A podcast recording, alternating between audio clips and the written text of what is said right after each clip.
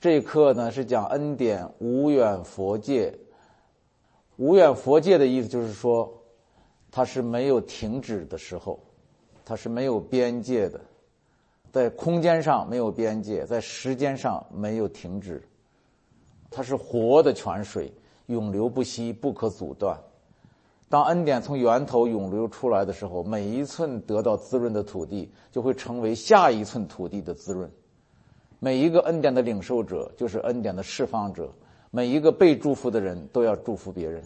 所以耶稣说的嘛：“你们白白的得来，也要白白的得去。”恩典的特性就是，它不会停留在一个地方。我领受了恩典，如果停留在我身上，恩典立刻消失。第一，神说：“学我的样式。”他的样式什么样呢？第一，给门徒洗脚，就是让恩典流经门徒。在最后的晚餐中，我们知道耶稣离席站起来，脱了衣服，拿一条手巾束腰，就是给门徒洗脚，啊，用毛巾擦干，洗完了就穿上衣服坐下，对他们说：“我向你们所做的，你们明白吗？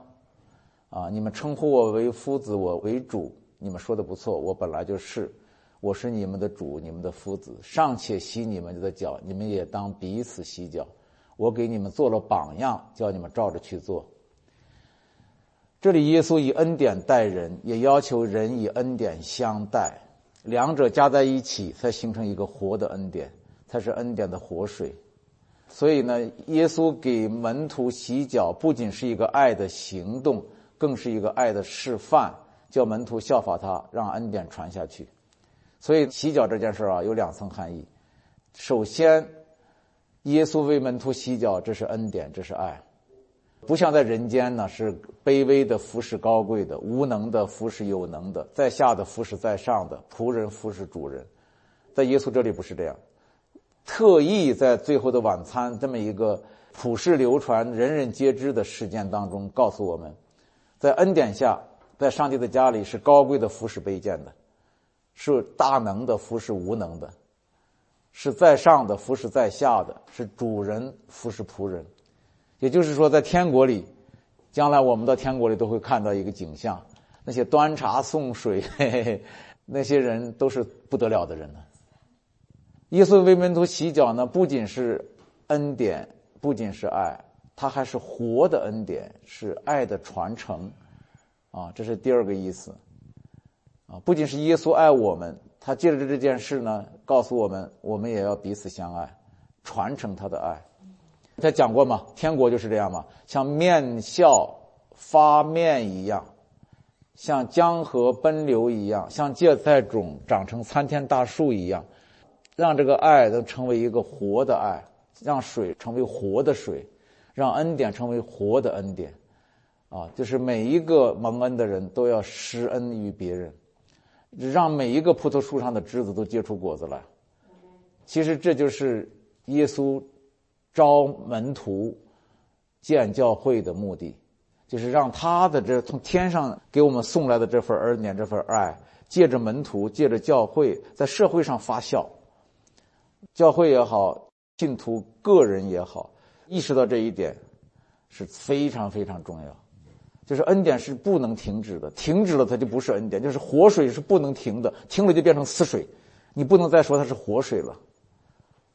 啊，本来活水流过我们家，那是多好的一道风景啊，多吉祥的一件事，结果变成死水了，也在你们家了。那个活水的源头也不往你这儿流了。完全的恩典是一体的两面，什么叫一体的两面呢？就是白白的得来，也要白白的舍去。啊，完全的爱也是一体的两面。什么两面呢？就是我怎样爱你们是一面，你们也要怎样爱人是另一面。你看耶稣讲的，完全的基督徒也是一体的两面。哪两面呢？一面就是说耶稣说的我心里柔和谦卑，另一面就是耶稣说的你们当负我的恶，学我的样式。一面就是耶稣给我们的那一面，另一面是我们给出去的那一面。这两面合起来才是一个恩典的样式。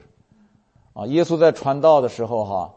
随时不忘将恩典的基因植入我们门徒的生命里头来，你可以说是用心良苦。有一次门徒彼此争论谁为大，耶稣就教训他们说：“外邦人有君王治理他们，那掌权的称为恩主，但你们不可这样，你们里头为大的要像年幼的，为首的要像服侍人的，啊，等等等等。这就是耶稣的基因，耶稣的那个恩典的生命的基因，他要把这个基因植入我们这些信徒的生命当中去。第二，恩典不仅流经门徒，而且恩典还要流入世界。耶稣的活水呀，一路浇灌门徒，也一路浇灌世人。我这里面只概括一下，耶稣对待世人怎么对待的？耶稣总是柔和谦卑，以恩典待人。犹太人讥笑他，曾拒绝接待他，曾试图将他推下山崖，曾试图拿石头砸死他，无缘无故的恨他、谋害他，最终将他钉在十字架上。但是他却从来没有怀恨过，没有反击过。他总是绕过他们，躲过他们，或者为他们祷告，或者为他们叹息。这就是他用恩典来待世界上的人。他用忍耐，用牺牲，用自己的痛苦，把这个恩典的活水流向世人，啊，流向世人的心里。第三，恩典的活水还流向君王，就是通过纳税这件事儿，啊，他柔和谦卑。他柔和谦卑？彼得说嘛：“要不要交税？”耶稣的话就是说：“我可以不交的，可以不交的。”他说：“君王向谁收税呢？是向自己的儿子呢，还是向外人呢？”彼得说：“是向外人。”耶稣说：“那儿子就可以免税了。”那意思是说我可以免税了。人我是人类之子，是又是神的儿子，但是恐怕绊倒他们。你且往海边去钓鱼，必得一块钱，可作你我的税银。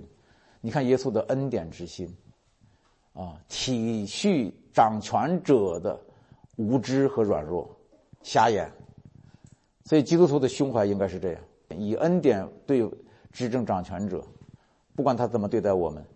还有那句话我们都知道的：凯撒的归凯撒，上帝的归上帝。你知道当时耶稣两面夹击啊，一面呢宗教逼迫他，另一面呢他的门徒对他有极大的政治期待。不仅是门徒，包括犹太人说米塞亚，他们认为米塞亚就是解救以色列人从罗马统治者下面解放出来的那个救主。那耶稣这么大的压力，他竟然说了这么一句话，把两边全给稳住了：凯撒的归凯撒，上帝的归上帝。门徒嘛，你们是属上帝的，跟着我走就好了。凯撒的事你别管，凯撒的事上帝让他去管。这句话是基督徒也好，非基督徒也好。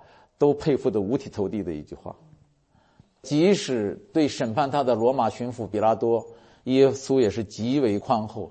他说：“若不是从上头赐给你的，你就毫无权柄办我。”第四点，恩典永流不止息。耶稣就是天父在人间的一副笑脸，人见了他的面，心里就甘甜；一听他说话，心里就温暖。耶稣的话有点像母亲对婴孩的那种喃喃细语啊，句句真情，句句温馨。其实这不是我说的，是加尔文说的。加尔文这么一个严谨的、可以说严厉的神学家，他经常说什么？他说：“上帝对我们说的话其实是 baby 语言，小儿语言，就是宝宝啊，睡觉啊，狼来了，虎来了，就就是这样。”啊，他说的是对的。我们每个基督徒应该有这种体会。你看下面这些话啊，我一读起来我就温暖。你看，女儿，你的信救了你，平平安安的回去吧。多亲切的话！他说：“我愿意，你洁净了吧。”说：“孩子，我吩咐你起来。”这话带着权柄能力，特别有力量，但是听起来特别柔和，特别亲切，像家里人一样。耶稣说：“我也不定你的罪，去吧，以后不要再犯罪了。”这对一个要被石头砸死的人是这么说话。撒该下来，今天我要住在你家里，起来拿你的褥子回家吧。还有对这个风浪讲，住了吧，静了吧。这两句话我心里边琢磨了不知道多少次，那个美呀！黑夜中风浪滔天，小船飘摇，耶稣站在船头上，伸着手说：“住了吧，静了吧。”你想那个景象多美。对彼得说。从今以后你要得人了，然后对门徒说：“你们信神也当信我，在我父的家里有许多住处，若是没有，我早就告诉你们了。”这话说的那么亲切，若是没有，我早就告诉你们了。啊，说你们奉我的名，无论求什么，你们的父必然应允。你们在地上两三个人聚集，我就在你们中间。如此等等，啊，这些话真是亲切啊，温馨呢，而且带着能力。这是第一节我要讲的。神说：“你们要学我的样式。”第二节我要用神的另一句话说：“神说：你这恶奴才，什么叫恶奴才？恶人跟罪人是有区别的哈。以后我们会专门讲这个话题。那这里边用的是恶奴才，这个在哪里来的呢？这句话是，这是在那个一千万两银子和十两银子的债这个故事当中。”一个人欠主人一千万两银子的债，啊，他即使当了家产，卖了妻儿也还不清。主人怜悯他，就一笔勾销了他所欠的巨债。没想到他一出门，遇见一个欠他十两银子的同伴，因无力偿还，就揪住不放，交给官府下了监。主人听说了这件事儿，就把他抓了回来，大怒道：“你这恶奴才！”这话是从这儿来的啊！你这恶奴才！你央求我，我免了你的债，难道你不应该连续你的同伴，向我连续你吗？于是把他交给掌刑的。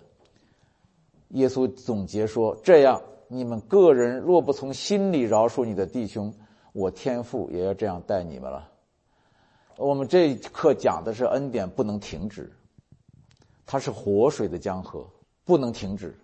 从父而来的恩典的活水不能变成死水，所以耶稣告诫我们。天父怎样恩待你，你也要怎样恩待人；我怎样爱你们，你们也要怎样相爱。这都是那个恩典的一个原则，一条施恩的法则，就是活水的奔腾不息，滋润万民，是不能终止的。还有一条蒙恩的法则，就是你蒙恩者，如果不将活水流出去，你就不会再有活水进来。啊，这是一条恩典本身的法则。就是恩典，如果不流出去，就不是恩典。换句话说，哈，不流出去的恩典不再是恩典。这个法则总结起来就是：恩典必须流通，不可停止。刚才这个比喻就是这样。这个比喻里边，哈，有这么几层意思。第一层意思，我们看到上帝的心肠何等慈悲，何等宽广，啊，何等浩大！一千万两银子不是个小数。象征着我们身上的罪孽之深之重。作为罪人呢，我们根本无力偿还，即使怎么刻苦努力成圣，也不行。这是个事实，因为圣经上说的很清楚：神若纠察罪孽，谁能站立得住呢？然而，感谢神，即使罪孽再大，也不如上帝的恩典大。在浩瀚的恩典下，人的罪孽即使堆积如山，像喜马拉雅山一样，深过太平洋，也算不得什么。上帝可以一笔勾销。借着这个故事，很明显，他愿意一笔勾销，他愿意一笔勾销。这是何等大的恩典，何等大的喜讯！的确，恩典搅乱了传统的律法主义观念、道德主义观念，都给打破了，啊。耶稣告诉我们，上帝一句话可以赦免一千万两银子的债。耶稣说：“这才是上帝的本心、真相。”以前讲的那个律法主义的上帝，不是上帝的本性。上帝的本性是恩典，这是故事的第一层含义啊。第二层含义是，只有流通的恩典，没有停止的恩典。这个人一千万两银子的债被赦免了。却转眼不赦免同伴十两银子的债，他刚刚领受了那么大的恩典，却连一丁点恩典也施不出来。于是，恩典必须流通，不可停止的法则立即生效。他原先获得的恩典随即被剥夺。其实这并不是主人收回恩典，不再怜悯，乃是这个人本身太狭小，容不下恩典，仿佛一根堵塞的水管。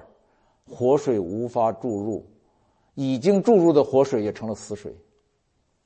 你们注意啊，恩典的法则就是这样，恩典的本性就这样，给你的你必须给出去。恩典像火，到了你这不传出去，自己被烧掉。就是神恩待我们和我们去恩待别人，这是一体的两面，不可分割的东西。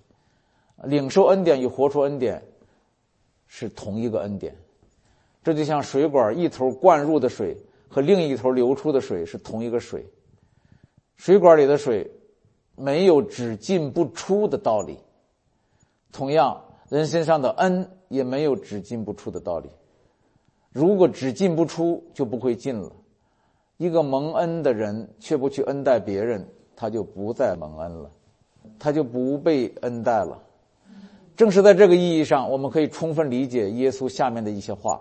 你注意，耶稣有一些句子啊，听起来呢好像是律法主义的条条框框、条件句，好像是人要先做好，神才赐福，好像是以行为来交换恩典。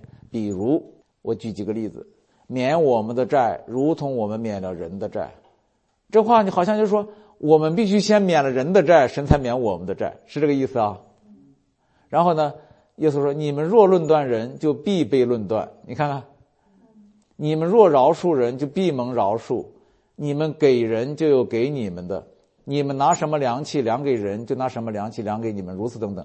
这些话好像都是人要先做，神才坐在你身上，是不是这意思啊？啊，这个律法这不是有混淆了吗？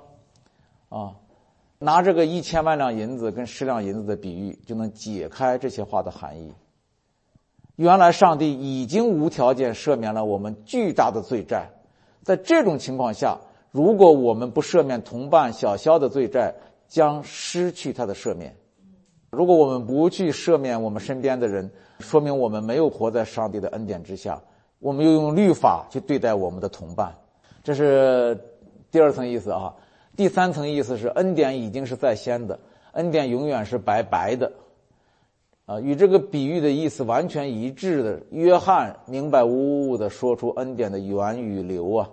他说：“我们爱是因为神先爱我们，讲的非常清楚。主为我们舍命，我们从此才知道何为爱，所以我们也当为弟兄舍命。你看，主的舍命在先的，我们舍命是在后的。啊，就是一千万两银子的这个欠债的这个人呢，他的被赦免是在先，是主人的恩典与怜悯在先，后来他不赦免。”欠他十两银子的人，是他忘恩负义，是他自绝于恩典。主人栽了树，他却不结果；活水涌进来，他却堵塞了。这主人呢，这才把他给抓回来，大怒说：“你这恶奴才！”这是这个意思啊，并没有神先要求我们先行出美善来，他才给我们美善。不是的，神的美善已经在先了，已经给了你了，充充足足给了你这么多恩典。你却一点都不给别人，那理当收回了。据此来看呢，这个恩典已经在先。那么，凡是耶稣说“你们若不，天父必不”这一类的句子，都不是本乎律法的条件句，而是基于恩典的警戒句，或者是基于事实的陈述句。意思就是说，小心你如果活不出恩典来，啊，你就没有活在恩典中。我觉得用这个话，我推敲了半天，这个话是比较准确的表达。你如果活不出恩典来，说明你没有活在恩典中。这不是我不给你恩典，是你自己自绝于恩典了。这是第三层意思。第四层意思，不是还债，是免债。恩典让人无债一身轻。我不知道大家你们注意到了没有？凡是讲到债的时候，也就是罪的时候。啊，不管是讲人欠神的，还是人欠人的，耶稣都是用一个词叫免，他从来没有用一个词叫还。啊，比如耶稣说：“哈，免我们的债，如同我们免了人的债，主人就免了他一千万两银子的债，因他们无力偿还，债主就开恩免了他们两个人的债。”啊，而且他对那个女人说：“你的罪赦免了。”说父啊，赦免他们等等，都用免。为什么是免债而不是还债？啊，第一，人还不起，还不完；第二，神就是爱，就是怜悯。神若不免我们的债，我们人人都是一辈子罪债累累，到死都不能脱身。所以呢，还债是本乎律法，免债是本乎恩典。耶稣是无条件免债的主。当我们相信这一点的时候呢，内心才会有平安。才会有信心，才会感恩赞美的活着。耶稣不仅免我们的一切罪债，也要求我们互免一切的罪债，互免，才不会彼此论断，才会和睦同居，亲如一家人。神免我们的债，我们免人的债，这就是新约。但是很可惜啊，我们现在听到很多很多的道啊，还是还债的道，不是免债的道。我想我一说，你们心里就清楚。啊，或者是一边讲神赦免免债，一边要人还债，听过这种道吗？其实很多这种说法，我们靠恩典，但是我们不能废弃律法。啊，我们靠恩典称义，要靠律法成圣。啊，我们靠神打救是不错的，但是接下来的成圣得胜的路要自己走，或者只讲神免人的债，不讲人也要免人的债。我想在天国里，将来我们谁都不欠谁的债，而且我们所有人都不欠神的债，对不对？啊，天国里没有债，人人都是无债一身轻，甚至我可以想象，天国里压根儿就没有债的意识。也就是说，在耶稣里，神不追讨人的罪，人也不追讨人的罪，只有神跟他儿女的尊荣。啊，耶稣曾经讲过，小孩子，你这小孩子会把衣服脱光扔在地上，用脚踩，这叫小孩子。啊，天国里的人应该是这个样子。我们人的那些行为的意义，破烂不堪的衣裳，到了天国还穿着那个东西，傻死你了。天国是全然光明，在耶稣里是全然光明，在全然光明中是不必与黑暗战斗的，在全然的爱中是不会生出恨的，在全然的善中是不容许恶存在的，在全然的恩典中也不必和律法打交道。好，那么接下来我们看第三节，也是神说，我前面讲了两个神说了，一个神说。学我的样式，一个神说你这恶奴才，就是不学我的样式的。然后第三节神说我渴了，我渴了。守着活水源泉的人，看到别人渴，能不管吗？就是我们守着这个丰厚的恩典，活水的恩典，我们却不去恩待人，这怎么可能呢？那只能说明你没有守着活水的源泉。你没有在丰盛的恩典当中，耶稣用一个比喻哈，很清楚的把这个心意告诉我们。他说，在世界的末了，王就是他自己了，就是神要将义人与恶人分开。那么我们先来看啊，什么是义人？这里边涉及到审判啊，涉及到律法，涉及到很多这些东西。什么是义人？谁是义人？耶稣说，王将义人放在右边，说。你们这蒙我父赐福的，可以来承受那创世以来为你们所预备的国，因为我饿了，你们给我吃；渴了，你们给我喝；我做客旅，你们留我住；我赤身露体，你们给我穿；我病了，你们看顾我；我在监里，你们来看我。一人就回答说：“主啊，我们什么时候见你饿了给你吃，渴了给你喝？什么时候见你做客旅留你住？”或是赤身露体给你穿，又是什么时候见你病了，或是在监里来看你呢？王回答说：“我实在告诉你们，这些事儿，你们既然坐在我的弟兄中一个最小的身上，就是坐在我身上了。这个事情我们大家都知道的，这个话我们都很熟悉的。原来义人就是爱人如爱神的人。你注意。”爱人如爱神的人，特别是爱那些不可爱的人，却像爱神一样去爱他们，这样的人是义人。那么谁是恶人呢？耶稣说：“你们这被咒诅的人，进入那永火里去吧，因为我饿了，你们不给我吃；渴了，你们不给我喝；我做客旅，你们不留我住；我赤身露体，你们不给我穿；我病了，我在监里，你们都不来看顾我。”他们也要回答说：“主啊，我们什么时候见你饿了或渴了或做客旅或赤身露体或病了或在监里不伺候你呢？”王要回答说：“我实在告诉你们，这些事儿你们既不做在我的弟兄中最小的身上，就是不做在我身上了。这些人要往永刑里去，那些艺人要往永生里去。这是耶稣最后的结论。我们凡是相信末日审判的人，我觉得都应该来听这段话，来看这段话，因为这是末日审判的真实场景，而且是审判者亲口来讲解，亲口来示范，简直就像一场预审。我们不是老是说审判、审判、审判吗？将来在审判台前，我们怎么站得住？你看这段话，怎么站得住？这是审判者亲自的来说的。乍一看呢，这是讲审判；仔细看，这哪里是在讲审判？这分明是在讲爱。这哪里是在审判人的罪？这分明是在激发人的爱。这场审判中最令人感动之处，是审判者对那些卑微者、不幸者和痛苦者的爱。我饿了，我渴了，我病了，我作奸，我赤身露体，我我我我多可怜。品味这些话，当你看到一个人在饥饿中，那不是他饥饿，那是上帝在饥饿中；当你看到一个人在赤裸中，那是上帝在赤裸中；当你看到一个人坐监牢，那是上帝在做监牢。啊，凡是在人身上的不幸、灾难、羞辱和痛苦，神说都是在我身上。耶稣不就是这样吗？耶稣不就是替我们受辱、受难、受刑、受死？有谁痛苦他不痛苦？有谁忧伤他不忧伤？有谁羞辱他不羞辱？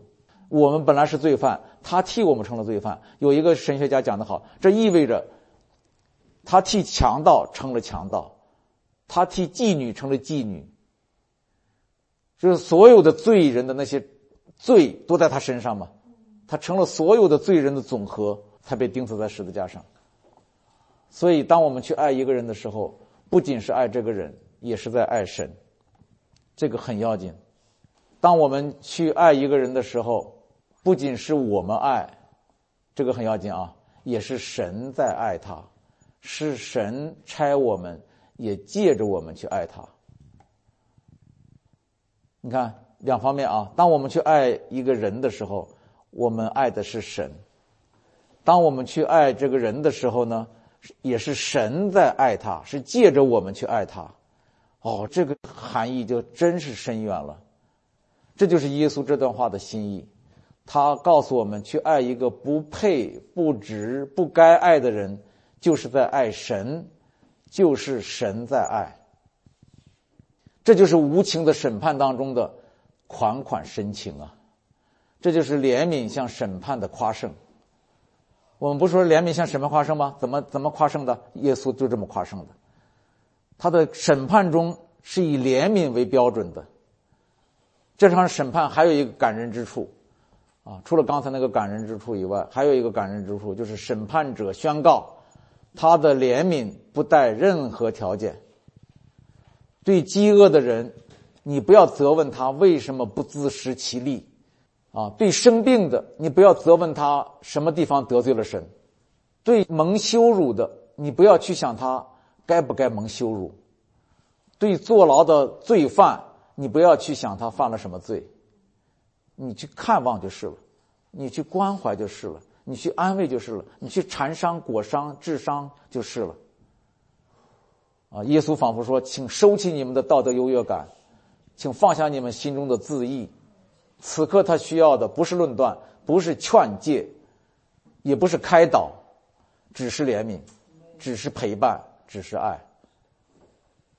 我们去关怀一个穷人的时候，一个罪人的时候，实际上是代表神，是替神去关怀他，去接纳他。今天我们要看到一个流浪汉，他举着个牌子，上面写着“请帮助我”。你在他的眼睛里看见的是什么？能看见是神在祈求我们爱吗？因为耶稣说了，你爱这么一个人的时候，就是在爱他呀，就是在爱神呢。耶稣就让我们，你在他的眼睛里要看见他的需要，不仅是他的需要，是耶稣的需要。德雷莎修女，你们知道她讲过这个话，他说：“耶稣在每一个流浪者身上向我们招手。”让我们去关怀他。他说，在任何一个痛苦的人身上都有基督的影子。替一个不幸的人所做的任何事，都是做在耶稣身上。我觉得，说实话，基督教信仰，我们作为基督徒，如果没有这种心肠，我们什么都不是。有些人讲，你们基督徒还不如一个非基督徒，因为我们是用一种更高的、比不信的人更高的、更自义的、更神圣的标准去衡量别人。耶稣说错了，你们，你们要用最可怜的、更低的、更那个、这个、这个无所不包的。安慰的、怜悯的心肠去看，而不是用那个自意、高超的、神圣的，动不动就向别人撇嘴的、轻蔑的那种眼光，像法利赛人一样。啊德丽莎修女有一段祷告文，我想我们用来做结束哈。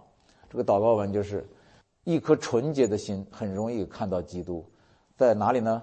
在饥饿的人中，在赤身露体的人中，在无家可归的人中。在寂寞的人中，在没有人要的人中，在没有人爱的人中，在麻风病人当中，在酗酒的人中，在罪人当中，在躺在街上的乞丐当中，在你看不起的人当中，天父啊，主耶稣圣灵，我们的神，真是需要你怜悯我们。